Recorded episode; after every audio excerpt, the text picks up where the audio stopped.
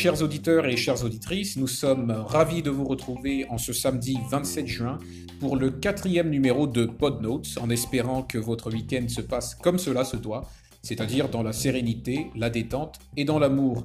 Alors au cours de ce quatrième numéro, j'aurai le plaisir de recevoir Meggy Massoudi, Meggy qui est donc une storyteller, elle aura l'occasion de nous expliquer ce en quoi cela consiste et qui est par ailleurs une blogueuse et j'aurai le plaisir donc de la recevoir autour du thème récit africain et autodétermination. Mais avant ça, Boursier Chibinda nous livrera sa traditionnelle minute du numérique et comme vous le savez, une revue de presse de l'actualité du continent viendra sanctionner donc la fin, la fin de ce quatrième numéro de votre podcast. Installez-vous confortablement, nous souhaitons un bon confort d'écoute et on se retrouve tout de suite derrière le jingle avec Boursier.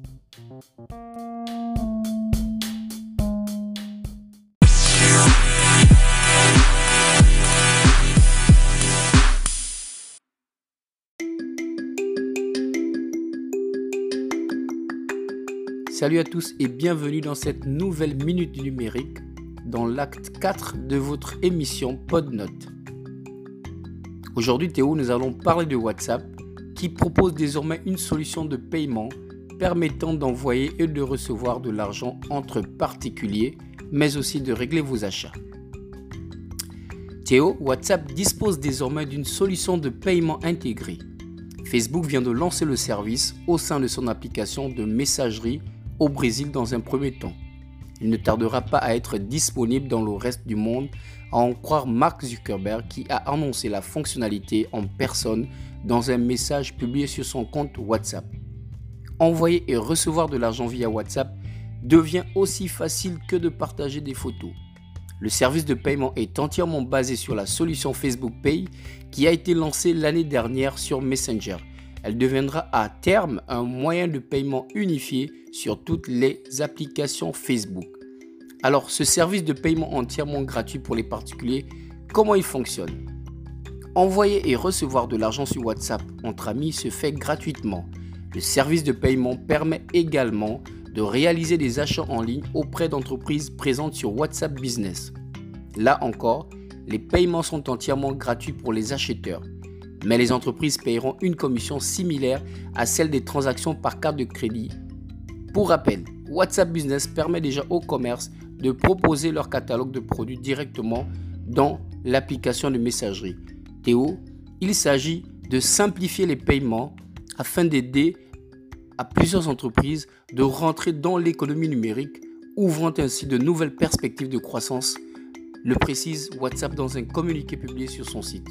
Concrètement, Facebook Pay étant compatible avec la plupart des cartes de crédit et de débit du marché, les utilisateurs retrouveront la même compatibilité sur WhatsApp.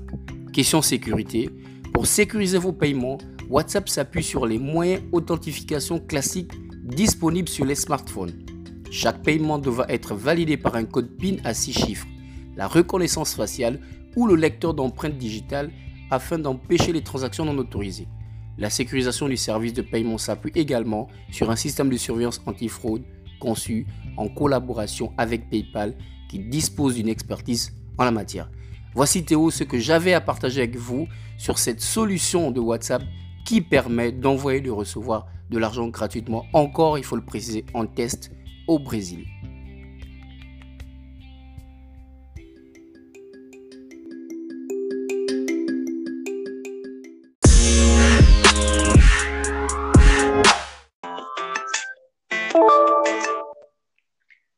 Stéphane. Bonjour Meggy, comment tu vas? Ça va bien, merci. Et toi? Ça va très bien, ça va très bien. Je pète la forme, comme tu sais. Alors, il fait quel temps à Abidjan là? Euh, ben, La pluie a arrêté, mais euh, super gris. Donc, euh, c'est pas très gai. D'accord. Très bien. Bah, écoute, Meggy, merci beaucoup de participer à, à PodNotes, d'autant plus qu'aujourd'hui, on aborde une question qui, au regard de l'actualité internationale, revêt une importance nouvelle et une portée nouvelle, je suis même tenté de dire. On parlera bien entendu, euh, du moins le thème du jour, c'est récit africain et autodétermination. Donc clairement, il est question euh, d'interroger euh, notre capacité en tant que continent et en tant que génération au pluriel à nous engager donc sur la voie de l'autodétermination, tout en nous fondant sur des récits qui seraient euh, propres au continent. Mais avant que de euh, nous engager dans notre discussion, ce serait quand même bien que tu nous parles un peu de toi, de ce que tu fais. Alors, je sais que tu es storyteller et blogueuse. Alors, en quoi ça consiste et quels sont, par exemple, tes sujets de prédilection? D'accord. Donc, merci pour cette invitation. Tout d'abord, euh, oui, je suis, comme tu l'as dit, je suis euh, storyteller et blogueuse. Euh, je pense que le, blog, le blogging rentre dans la sphère un peu plus vaste du storytelling. Mhm. Et, et je, j'aime dire que je, j'ai pour but de raconter mon continent Mhm. à travers euh, mes expériences mhm. sur le continent, que ce soit privé ou professionnel, euh, en écrivant sur mon blog des articles euh, sur mes expériences professionnelles et sur la manière dont ma, ma, vision du continent a évolué. Le plus que je le plus je connais le continent en fait. Mhm. mais je, je raconte le continent aussi à travers un livre que j'essaie d'écrire Mhm. Euh, que j'ai commencé à écrire euh, sérieusement cette année. Euh, parce que justement, j'aimerais bien voir des personnages qui me ressemblent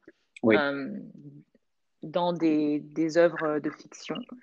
Mm. Et, et, je raconte aussi mon continent à travers le, tout ce qui est digital marketing, donc que ce soit en photo et en vidéo. D'accord. Très bien, on sait que la problématique de la contribution de l'Afrique aux œuvres de la culture et aux œuvres intellectuelles, euh, clairement, et en deçà de ce qu'elle euh, qu'elle pourrait être. Merci pour cette, cette, euh, cette présentation et peut-être indiquer quand même à nos auditeurs le, le nom du blog. Peut-être qu'ils seraient intéressés d'aller découvrir un peu cette partie de toi. On le fera peut-être en fin d'émission si tu préfères. D'accord, ça marche. Oui. Ou ben, puisque je suis en train de regarder la page maintenant, le blog s'appelle thecontinentmusing.com. D'accord. Très bien. Euh, voilà. Je commence, j'ai commencé à écrire euh, des articles en anglais et en français. Donc mes trois derniers articles sont traduits en français. Parfait. C'est parfait. Donc de quoi contenter tout le monde. Euh, alors, l'actualité internationale reste à ce jour quand même marquée par une, une série de manifestations euh, consécutives au meurtre de, de, George Floyd, citoyen américain de 46 ans. Donc, euh, après les États-Unis euh, d'Amérique, la France et, bien d'autres pays euh, dans le monde ont donc embrassé la lutte portée par le, le mouvement Black Lives Matter.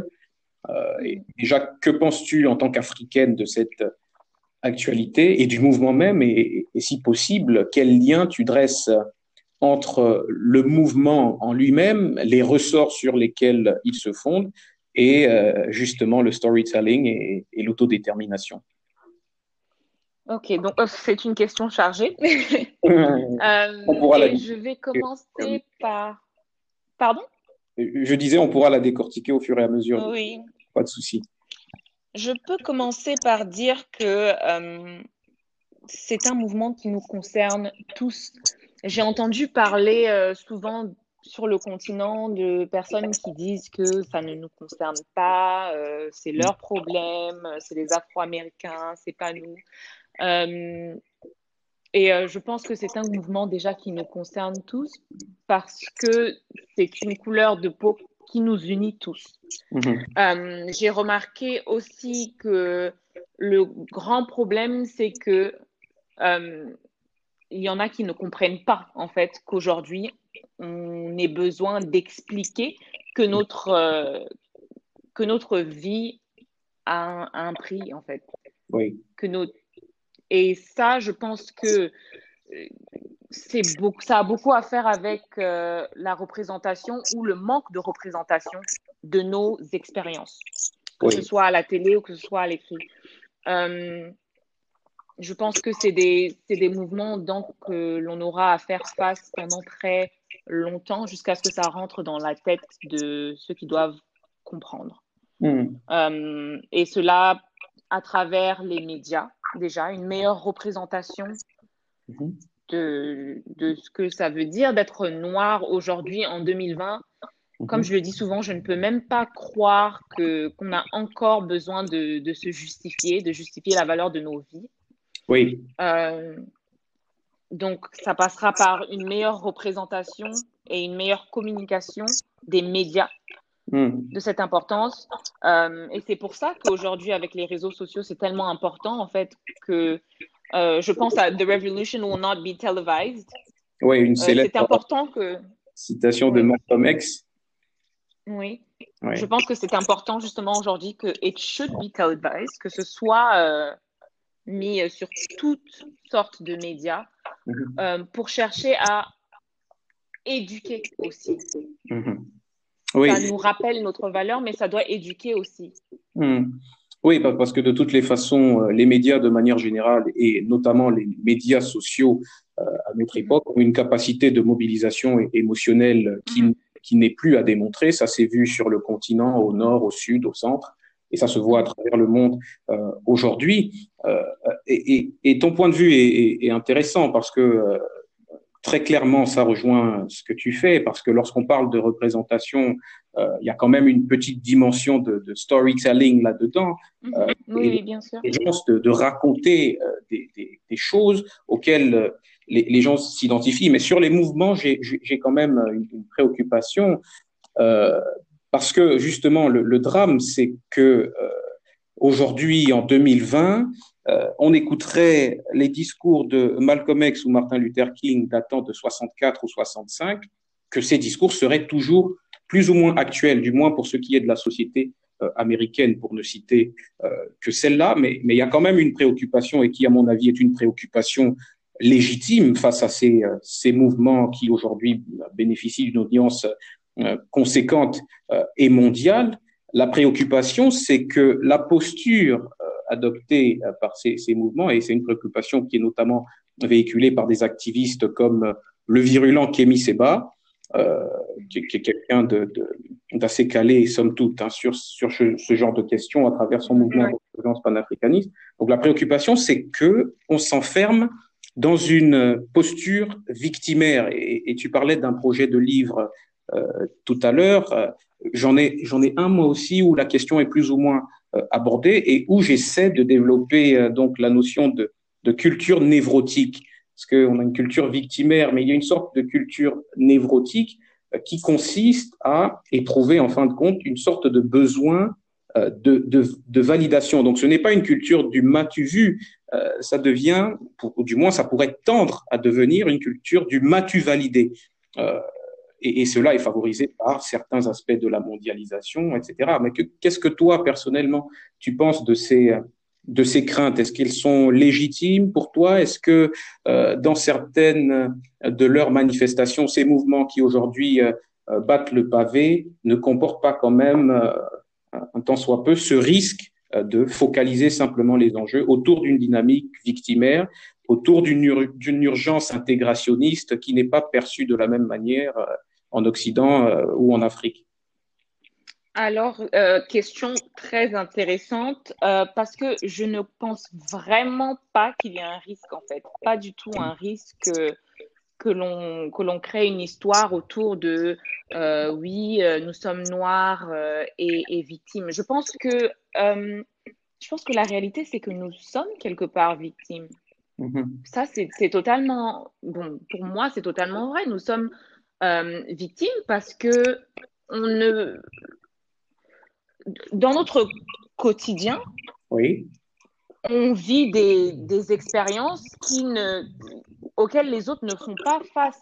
Oui. Euh, bon, je vais un peu m'aventurer dans cette réponse, mais en fait, l'homme noir Mhm. a toujours été vu comme celui qui est, euh, et ça aussi, ça a à voir à faire avec la, euh, la représentation que l'on a, que ce soit à la télé, dans les livres, on est violent, Mhm. euh, on, est, on est mal éduqué, on est, on est sauvage. et du coup, quand quelque chose arrive et que qu'un noir est par exemple arrêté, oui. par exemple George Floyd, il est arrêté, euh, il est tué. Mhm. Et euh, la, première réponse, c'est que, ben oui, mais c'était pas euh, un ange.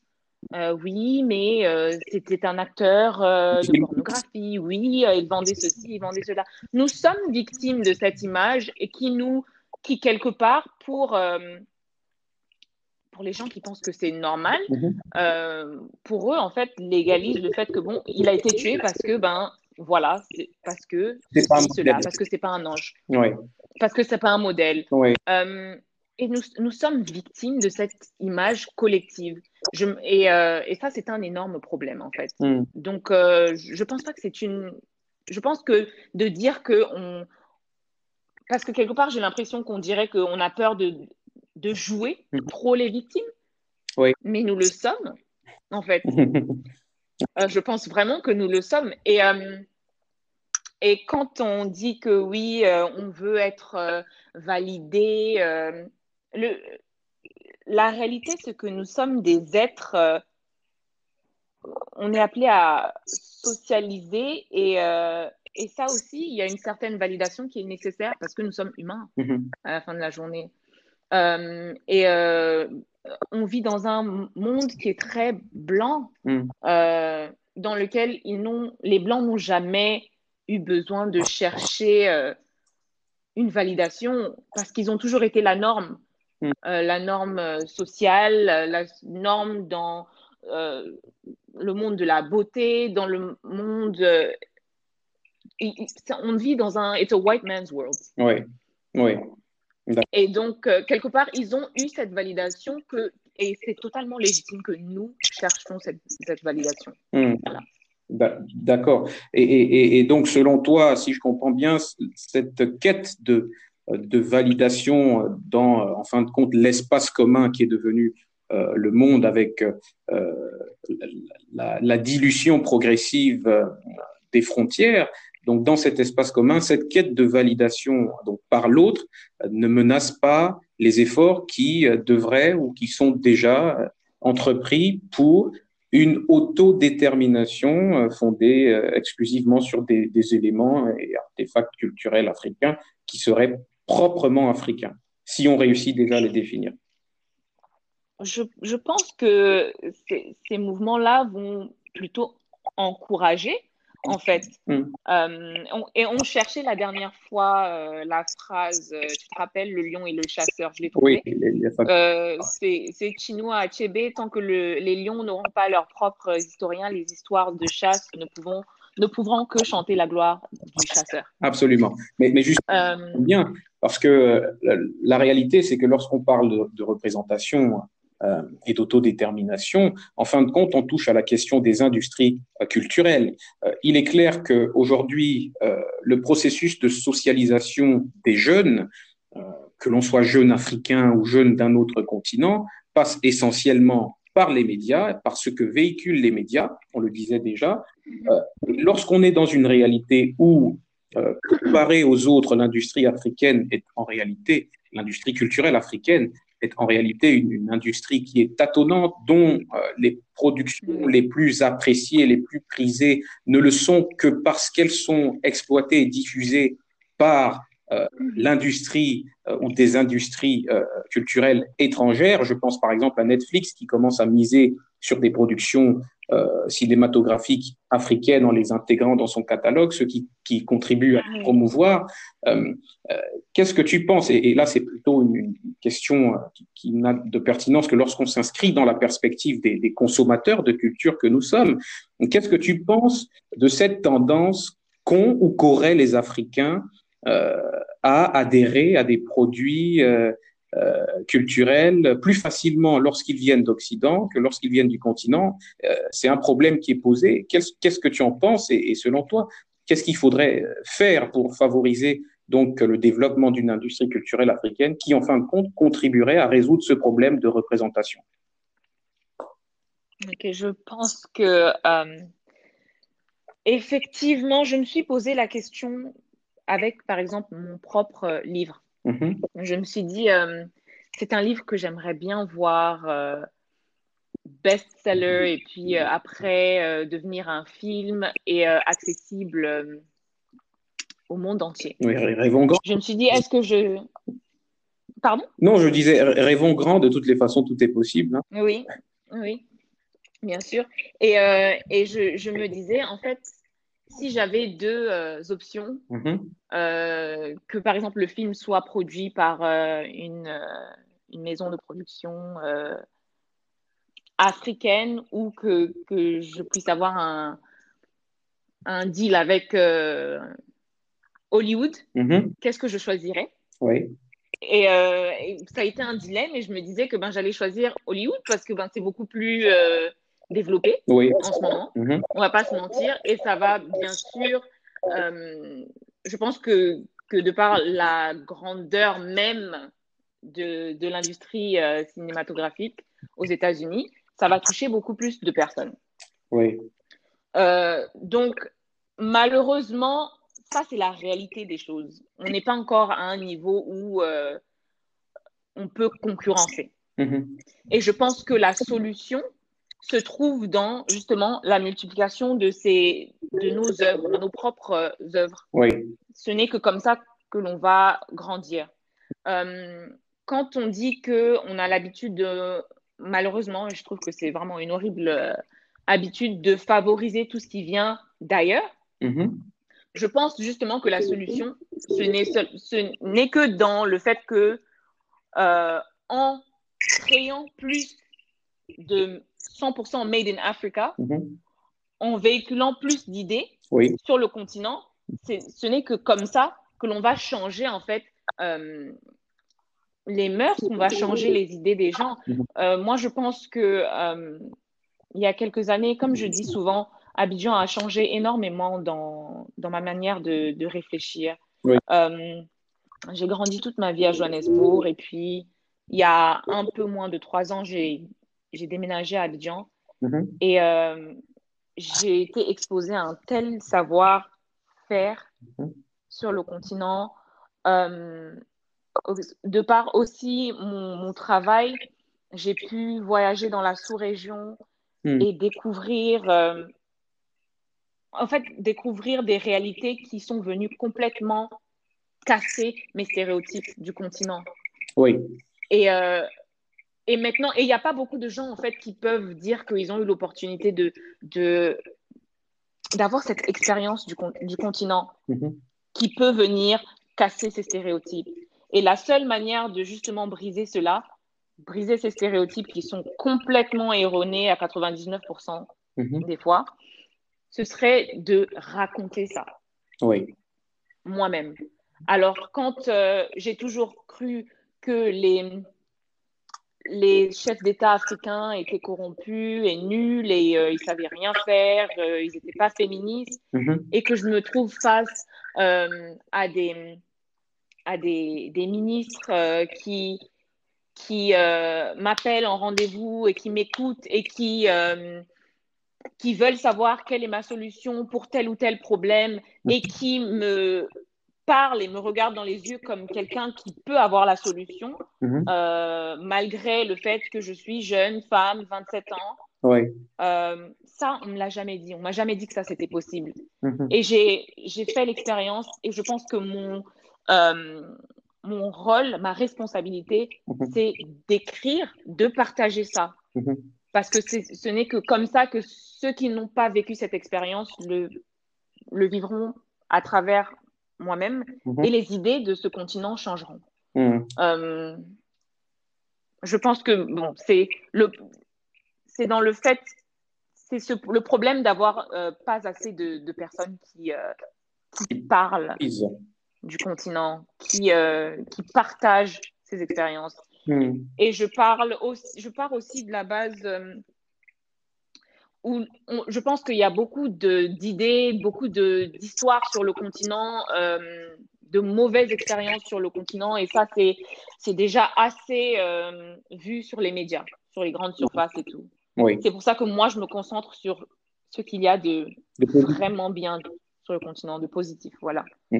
D'accord. Merci, euh, merci Meggy. On va marquer une petite transition avant de revenir pour aborder, pourquoi pas, euh, la conception que tu as du rôle qui pourrait être celui des, dirigeants africains, puisque tu en as un peu parlé, euh, dans la promotion de cette nouvelle dynamique par laquelle on, on, tendrait un peu plus résolument vers l'autodétermination, justement par une production accrue de contenu euh, africain, de contenu diffusé, euh, produit en Afrique pour les Africains et pour euh, permettre aux Africains de se situer sur la scène internationale avec une identité claire, même si ce mot même mm. identité tend à avoir des, des, frontières un peu, un peu poreuses. Donc on se retrouve juste après la transition avec la deuxième partie de cet échange. Ça marche.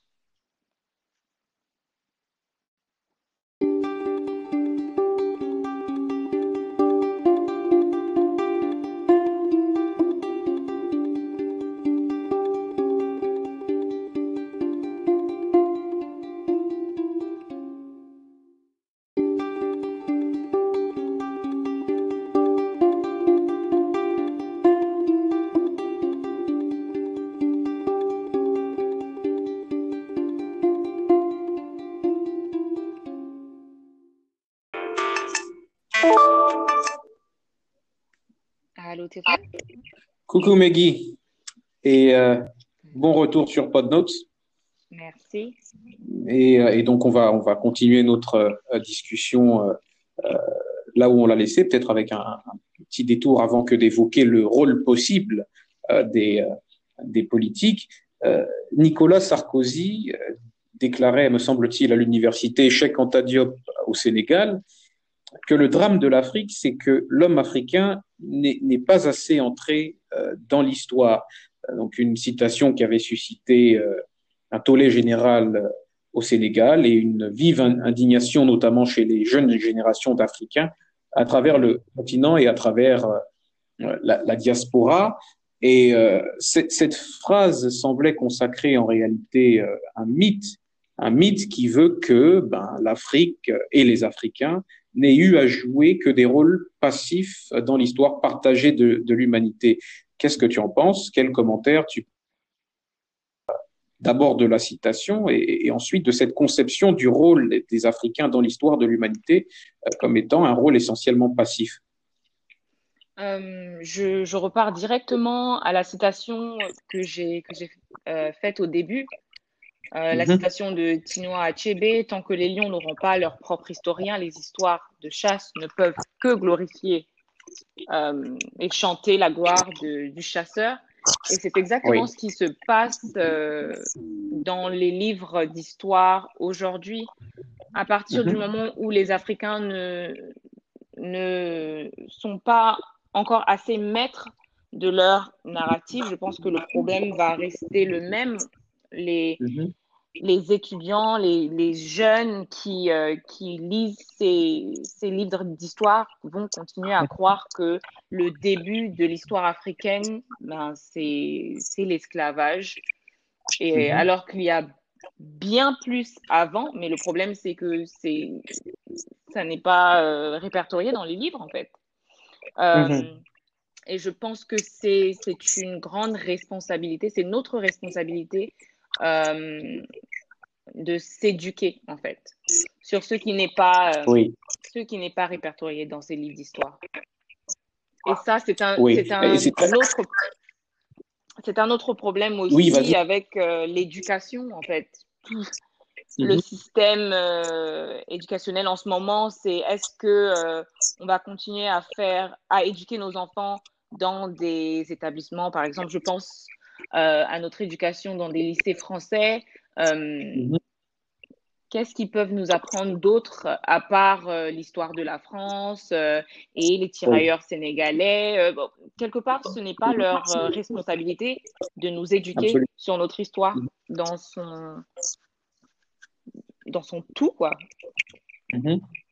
Oui, absolument. Et, ce que tu dis est, est, très pertinent parce que toi et moi, on a plus ou moins été euh, éduqués ou du moins instruits dans un environnement effectivement euh, français euh, qui eh bien n'avait aucune prétention à, à démystifier, à, tirer la couverture sur cette partie de l'histoire africaine qui, à ce jour, reste occultée. Et tu as mentionné un point très intéressant, c'est l'éducation et les systèmes éducatifs.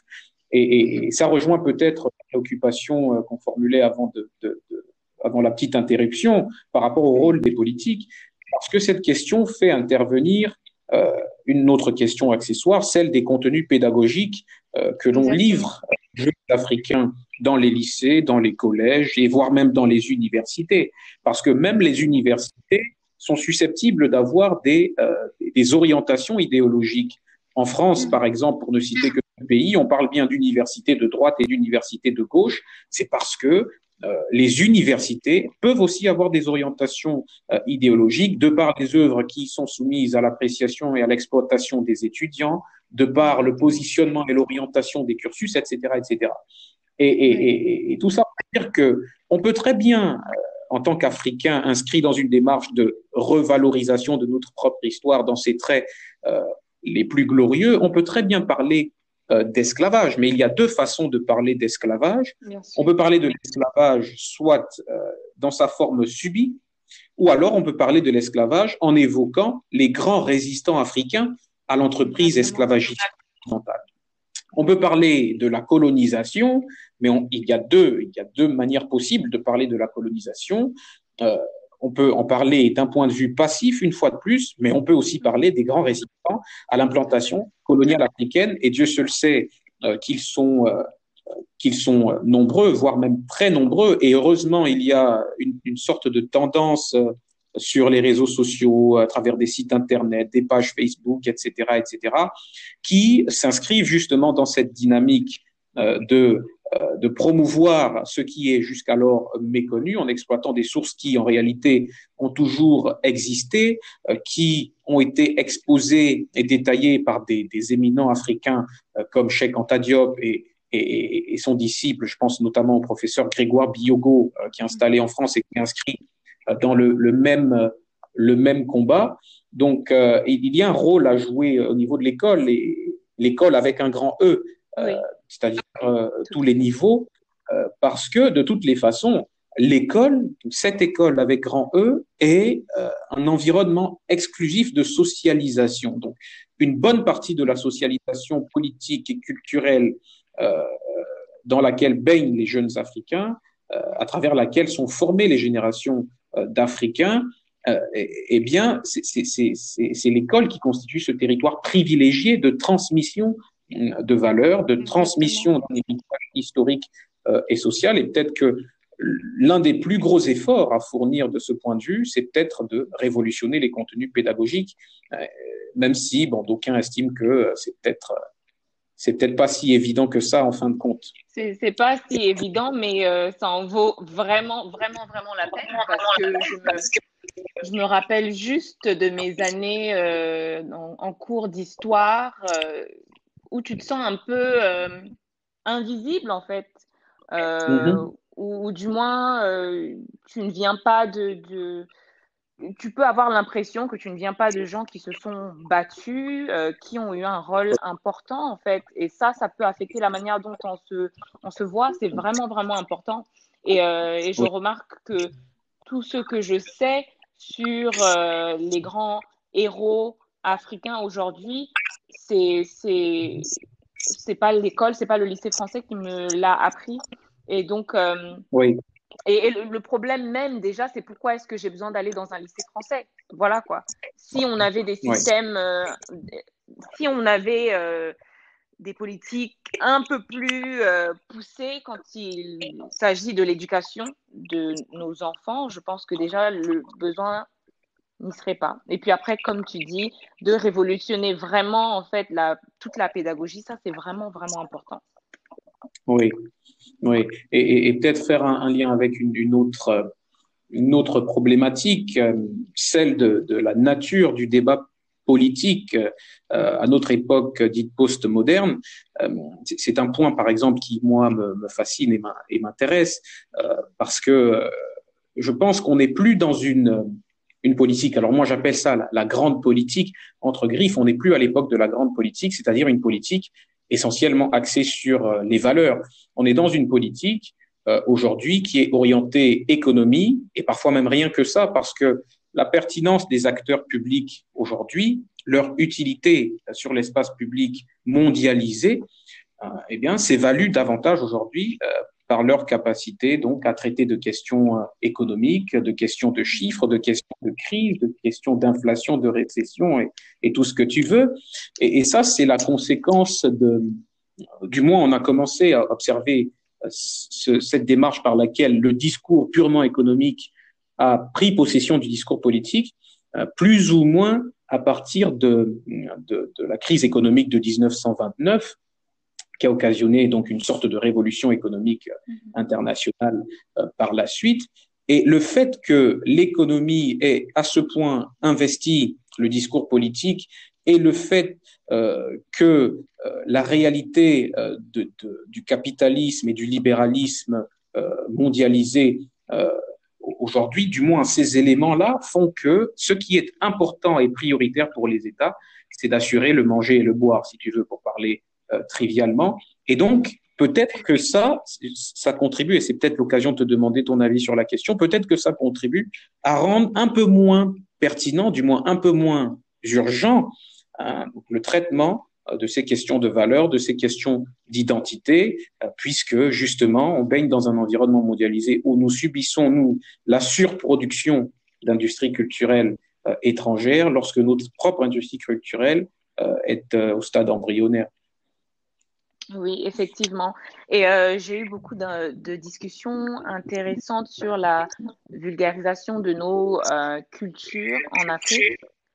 Euh, et euh, on, on, disait que, par exemple, ici en Côte d'Ivoire, il y a un grand effort qui est fait pour, euh, pour ouvrir des musées, pour, euh, pour les rendre accessibles à la population. Mm-hmm. et le problème, c'est que on peut ouvrir ces musées, on peut rendre ces films accessibles, on peut ouvrir toutes des, des bibliothèques, mais tant que la, la, la population a des problèmes plus pressants, euh, mm-hmm. c'est quasi inutile en fait. Euh, Bien sûr. C'est quasi inutile. Euh, comme on dit, ventre, ventre. Ventre affamé n'a point d'oreille. Voilà. Et, euh, et, je pense que le. C'est pour ça que ça va prendre énormément de temps, mais je pense qu'on devrait commencer par la base. Euh, je pense à la, la pyramide de Maslow. Tu oui, avec la classification des besoins. Voilà, exactement. Et euh, tant qu'on n'a pas, on ne peut pas sauter les étapes, en fait. Et, euh, et je pense que euh, vulgariser la culture va forcément passer par euh, déjà offrir à nos populations leurs besoins, euh, les premiers besoins. Mm-hmm. Et, et, ça m'attriste aussi de, de, de, devoir le dire comme ça parce que j'ai l'impression qu'on est en 2020, quoi. On devrait oui. être un peu plus loin. oui. Mais bon, ça encore, c'est très compliqué. Donc, euh, mm. voilà, je pense qu'il faut d'abord passer par la base. On ne peut pas sauter, brûler les, tous les feux. Quoi. Les étapes. Les étapes ouais. voilà. la, la, grande crainte euh, par rapport à, à ça, c'est que justement, avec euh, le fait que les problèmes sociaux et économiques du continent ont tendance à, à se compliquer plus on avance dans le temps, avec euh, l'accroissement démographique, euh, sur, sur le, lequel, donc, euh, sujet sur lequel certains chefs d'État, que je ne citerai pas, se sont permis de donner des leçons à l'Afrique. donc, avec, avec cette réalité-là, on a l'impression que les problèmes sociaux et économiques, entre autres sous l'effet de la pression démographique, ont tendance à devenir plus compliqués et qu'en fin de compte, euh, la satisfaction des besoins élémentaires primaires des Africains est quelque chose qui va s'inscrire fatalement sur le temps long et que ben la satisfaction des besoins d'épanouissement et culturel et tout ce que tu veux, euh, peut-être que toi et moi ne serons plus là pour pour, en témoigner. Et, et donc c'est ça la principale crainte et je pense que ça peut être une source de démotivation aussi pour pour certains. Et, et c'est pour ça que je pense qu'il faudrait peut-être euh, le faire en parallèle alors. Euh, mmh. Essayer mmh. de trouver un juste milieu entre euh, ne pas délaisser en fait les premiers besoins des populations et euh, aussi oui. en parallèle injecter des fonds dans la dans les activités de ceux qui sont déjà en train d'essayer de faire quelque chose. Euh, oui. Je pense, bon, je prends mon propre exemple, mmh. mais je, et je vois autour de moi, il y a plein de jeunes qui qui, euh, qui sont vidéographes, qui, qui, sont écrivains. Et, et, je pense que qui, quelque part, s'ils avaient beaucoup plus de soutien de l'État, avanceraient de manière plus fluide. mon exemple, par exemple, je pense que j'aurais aimé avoir que, que, que l'on mette à ma disposition des ressources qui m'aideraient à, à créer. Euh, par exemple, pour mon livre, des éditeurs noirs, parce que je travaille avec euh, euh, une, éditeur, une éditrice blanche qui souvent ne comprend pas les nuances en fait de, des histoires africaines que j'essaie de raconter. oui.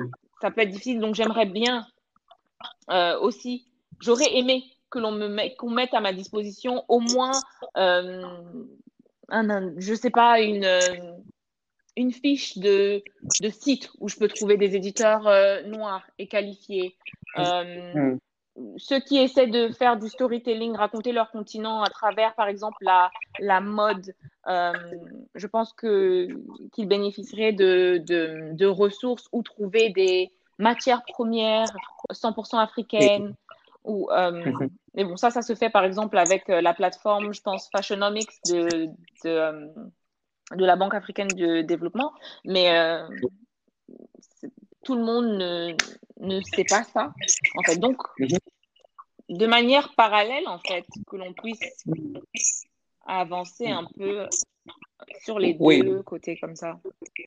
Vulgariser les informations qui, qui, qui sont là mhm. et qui sont peu accessibles euh, et, et, ce que tu dis est important parce qu'on sait que lorsque on investit consciencieusement euh, dans euh, l'industrie de la culture, eh bien la, la, culture peut être quelque chose aussi de, de rentable. Et, et, ce qui ferait, d'ailleurs, puisque même les politiques aujourd'hui, euh, leur légitimité, euh, leur capital charismatique, bah, de plus en plus, ils le construisent avec le concours du monde culturel, puisque de toutes les façons, face à l'échec mondial de la démocratie euh, représentative, qui se traduit par toutes les crises qu'on observe ici et là, euh, eh bien, le monde de la culture reste un peu le dernier rempart euh, et le lien possible qu'il y a encore entre ceux qui ont donc la charge de, de conduire les destinées de nos nations et puis ben, la base de la société qui attend des réponses urgentes à des problèmes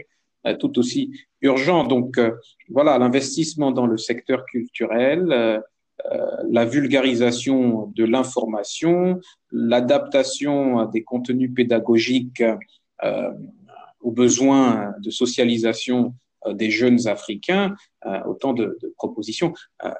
quelles sont, pour ressortir un peu de, de tout ce vocabulaire. Quelles sont, euh, toi, tes, perspectives euh, C'est une question personnelle. Comment est-ce que tu vois, par exemple, les dix prochaines années, euh, d'abord du point de vue de tes activités à toi, et puis de ta contribution justement à cette, à cette question qui, semble-t-il, et manifestement te passionne?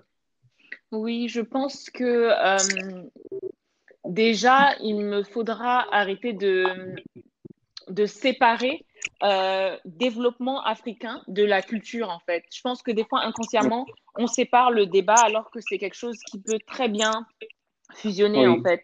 Euh, par exemple, euh, le fait que la culture africaine soit plus visible et racontée par les Africains. Mhm. de son point de vue, dans son point de vue positif, en fait, ça peut mhm. avoir beaucoup de bonnes, répercussions sur l'économie parce que, par exemple, on a vu que euh, ça, ça peut booster le tourisme et ça directement l'économie. Euh, donc, je pense que moi, euh, bon, dans les dix prochaines années, mhm. je pense que je, je, n'ai pas réfléchi assez à ça, mais ce serait aussi de, de fusionner mon monde, entre guillemets, professionnel mhm. avec euh, mon monde créatif, je pense. Euh, alors, euh, apporte. Et, je, sais que ton monde créatif est, très riche, même si, bon, même si tu, tu, tu, le caches encore un peu, un peu bien, mais, mais bon, bref. Mhm. oui, très riche. et je pense que j'ai, je le dis sans prétention, beaucoup à offrir dans ce, dans ce domaine-là. Si je me donne les moyens. mais ce serait de fusionner donc le professionnel, entre guillemets, encore une fois, avec ce monde créatif, apporter ce storytelling à mes mhm. activités quotidiennes. Mon plan serait d'écrire ce best-seller, de le terminer. Et de le voir diffusé dans le monde entier parce que je pense que c'est très important pour les, jeunes femmes africaines qui voudraient se, se voir euh, représentées dans les médias un peu plus souvent et euh, de manière un peu plus diversifiée. Euh, oui de nos jours, maintenant, on a beaucoup de représentations africaines, euh, comme euh, tu disais par exemple sur euh, Netflix. Oui, mais j'ai l'impression aussi que c'est beaucoup de personnages nigérians, c'est beaucoup de personnages kenyans, sud-africains. Et je pense que le mhm. monde francophone aussi bénéficierait de ces héros, de ces représentations. Donc, je me vois contribuer à cette, cette grande image. Et ça, c'est sans, sans, vouloir créer une séparation entre anglophones ou francophones, mais juste rajouter un peu à la diversification du contenu mmh. aujourd'hui. Mmh. Et puis euh, soutenir à travers des, des projets, euh, que ce soit visuel ou écrit, avec les créatifs qui m'entourent aussi ici. Mmh. Quoi. Oui, eh ben, ben, c'est très, c'est très inspirant tout ça et, c'est tout le mal qu'on peut te souhaiter. Euh, et euh, voilà, avant que de clore donc cette euh, belle discussion, bah, tu as encore la parole pour un, petit mot de fin. Si tu avais un message en rapport avec notre thématique à lancer à la jeunesse africaine, du moins à tous ceux qui nous écoutent, tous ceux et toutes celles qui nous écoutent, quel serait ce message? Ce serait que l'on continue à raconter nos histoires euh, et que l'on on trouvera notre valorisation en racontant nos propres histoires. Euh, ce sont de belles histoires, ce sont euh, des histoires fascinantes et on devrait continuer à raconter nos histoires. Oui. Voilà. Parfait. Ben merci beaucoup, Meggy, d'avoir participé à, cette, à cette discussion enrichissante et, qui, je le sais, sera à toi pour l'invitation. Pour ceux et celles qui, euh, qui nous écoutent, je rappelle que tu es euh, euh, storyteller et blogueuse, que tu vis actuellement à Abidjan. Merci et puis pourquoi pas à bientôt pour un autre numéro de. Ce serait avec plaisir. Merci. Allez, bye. Allez, au revoir Stéphane.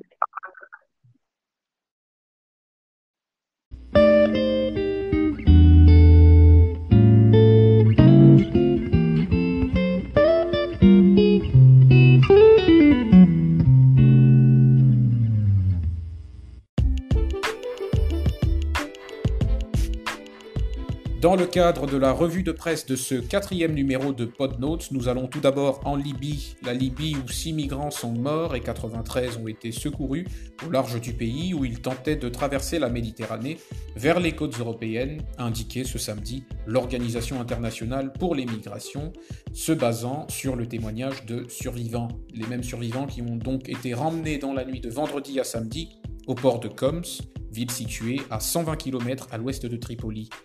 Nous allons ensuite au Tchad, où l'Assemblée nationale du pays a élevé ce vendredi le président Idriss Déby Itno au titre de maréchal pour le combat qu'il a mené contre le terrorisme, a déclaré le président de l'Assemblée, M. Haroun Kabadi. Le président Idriss Déby, aujourd'hui âgé de 68 ans et arrivé au pouvoir par les armes il y a près de 30 ans, était jusque-là général de l'armée tchadienne. Et puis enfin le Gabon, où l'adoption de la loi dépénalisant l'homosexualité divise, c'est en tout cas ce que note Jeune Afrique, qui note par ailleurs que le vote par l'Assemblée gabonaise d'une loi dépénalisant l'homosexualité, s'il est une victoire, pour les initiateurs du texte n'est encore qu'une étape. Ce texte devra en effet être adopté au Sénat et les débats s'annoncent pour le moins âpres.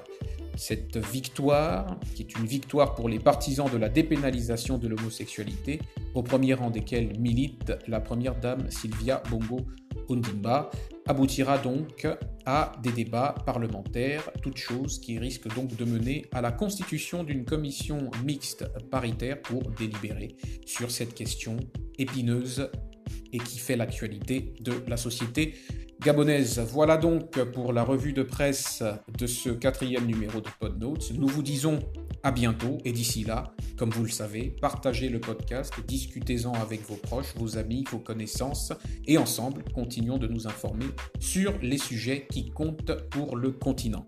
À bientôt.